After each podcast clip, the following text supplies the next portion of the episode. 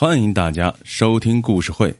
今天带来的故事《芒果疑团》。兰杰是一个当红的模特，最近公司又来了一个新模特，名叫小燕，长得漂亮，气质绝佳，一下就把兰杰给比下去了。兰杰决定趁小燕还没有在公司站根，找个机会给她点颜色看看。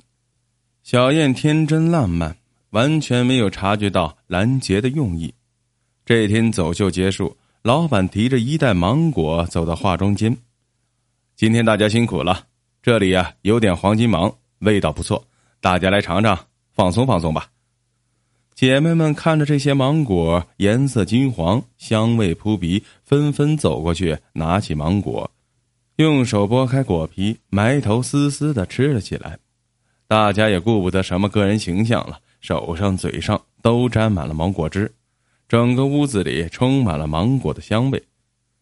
只有小燕对芒果无动于衷。兰姐走过去问：“哟，小燕，在这后台还这么注意形象啊？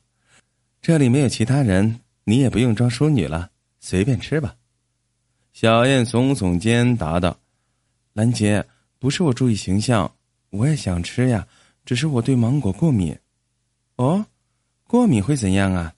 兰杰第一次听说有人对芒果过敏，好奇的问道：“就是吃完芒果几个小时以后，嘴唇会肿起来，脸上也会起疹子，有可能还得去医院挂水呢，要好几天才能好过来呢。我现在啊，要是啃了芒果，明天准没有办法继续表演了。”兰杰惊讶的说：“这么严重啊？”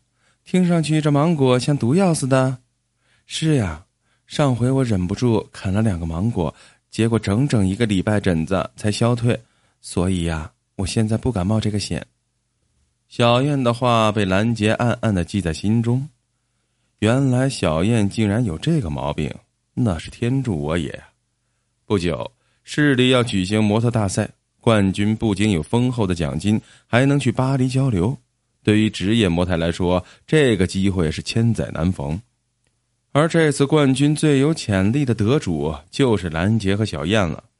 兰杰和小燕一路过关斩将，终于要在决赛相遇了。后天就是他们一决胜负的日子。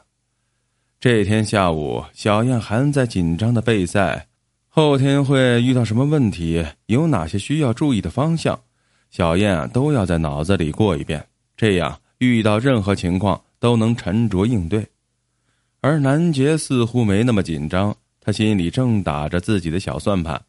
他叫来自己的小姐妹吴敏：“你平时和小燕也挺熟的，今天晚上你请她吃个饭，就说预祝她取得大赛胜利。明天我们得进食，今晚是最好的机会了。”紫月轩是新开的餐厅，餐厅领班是我的表弟。你去点个菠萝汁，跟他说呀，多加冰，他会在菠萝汁里混入一些芒果汁的。只要小燕喝了这芒果汁，他就没有办法参加比赛了。等我赢了比赛，少不了你好处。听兰杰这样说，吴敏却说：“行，姐放心，等我的好消息啊。”吴敏办事利索，马上把小燕约了出来，晚上在紫月轩。吴敏点了花椒味的小火锅，小燕因为快比赛了，吃的不多，青花椒劲道十足。不一会儿，两个人的嘴里就麻了。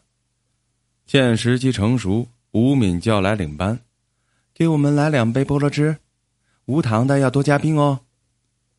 领班心领神会的笑笑说：“好的，没有问题。”不一会儿，他端来两杯加了冰的果汁。两人一人一杯，拿起吸管喝了起来。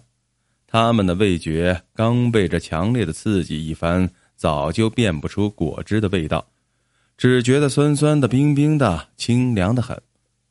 眼看小燕喝下了大半杯果汁，吴敏心想：这杯果汁里面怎么也应该有半个芒果吧？见目的达到，芒果过敏还有几个小时才会发作，他就放心的跟小燕聊起天来。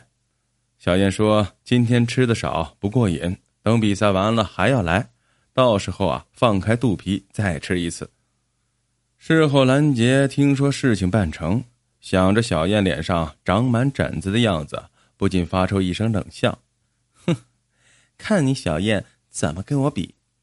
到了决赛这一天，小燕却神采飞扬的出现在赛场上，丝毫没有这过敏的样子。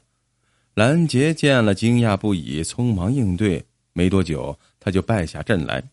当天晚上，兰杰怒气冲冲的给他表弟打电话：“你没有在小燕的果汁里加芒果吗？”表弟仔细回想了一下，肯定的说：“我每杯果汁里都加了半个芒果，不会错的。我亲眼看小燕喝了果汁的。”兰杰一时找不到问题的出在哪里，悻悻的挂了电话，心想。这难道小燕骗了自己？这事儿得亲自找他才能问清楚。两天后，公司老板给小燕办了庆功宴，全体模特都在场，地点按小燕的要求定在了紫月轩。席间，兰杰有意的拿了两个果汁，其中一杯递给小燕：“小燕，恭喜你荣获冠军啊！也祝你在巴黎之行一路顺风吧。”小燕接过果汁，笑道：“谢谢。”兰杰见小燕嘴抿着吸管，轻轻的吸入一些芒果汁，便故作轻松的说：“上次在后台，你不是说自己芒果过敏吗？今天看你这喝起芒果汁来，怎么一点也不含糊呀？”小燕微微一笑说：“我呀，这芒果过敏和吃芒果的方式有关呢。如果自己用手剥。”直接用嘴啃，芒果汁沾到嘴上、脸上，这样就会导致皮肤过敏。如果把芒果切成汁，用吸管喝，不会和嘴唇和脸上的皮肤接触，就没有事了。兰杰听了一阵眩晕，还好有吴敏的搀扶，他才没有倒下。